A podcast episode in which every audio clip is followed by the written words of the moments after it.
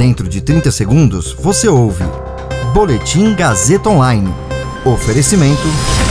Se você tem muito o que dizer e quer escolher uma profissão para dar voz às suas ideias, a Faculdade Casper Libero é o seu lugar. Jornalismo, publicidade e propaganda, relações públicas, rádio, TV e internet. Todas as possibilidades abertas. Acesse casperlibero.edu.br e conheça as infinitas rotas que o mundo da comunicação oferece. Comunicação é mais do que uma escolha, é um modo de existir. Agora você fica bem informado e atualizado. Está no ar o Boletim Gazeta Online. Casa Branca diz que vacinados contra a Covid entrarão nos Estados Unidos sem restrições a partir de 8 de novembro. Fiocruz negocia produzir para o SUS pílula contra a Covid. Eu sou Caio Melo e você ouve agora o Boletim Gazeta Online.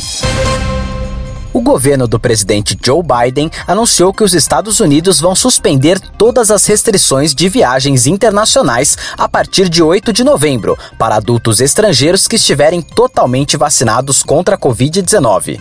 A medida vale para todos os países, inclusive o Brasil, e substitui o atual sistema, que restringe o voo de estrangeiros de determinados países e impõe outras restrições, como quarentenas obrigatórias. A Casa Branca havia informado anteriormente que todas as vacinas disponíveis nos Estados Unidos e as aprovadas pela OMS seriam aceitas. Com isso, as quatro vacinas aplicadas no Brasil serão aceitas por estarem aprovadas pela OMS.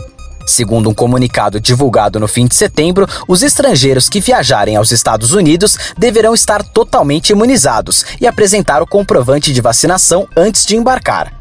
Além disso, o país vai manter a exigência de que o passageiro apresente um teste negativo de Covid-19 feito até três dias antes do embarque. A Fiocruz está negociando produzir para o SUS o antiviral Molnupiravir, desenvolvido pela farmacêutica MSD e apontado como uma das apostas de tratamento nos primeiros dias de sintoma da Covid-19. O laboratório público brasileiro ainda discute termos do acordo com a empresa e aguarda estimativa do Ministério sobre a demanda pelo medicamento. A MSD anunciou no começo deste mês que os testes com o Molnupiravir mostraram bons resultados.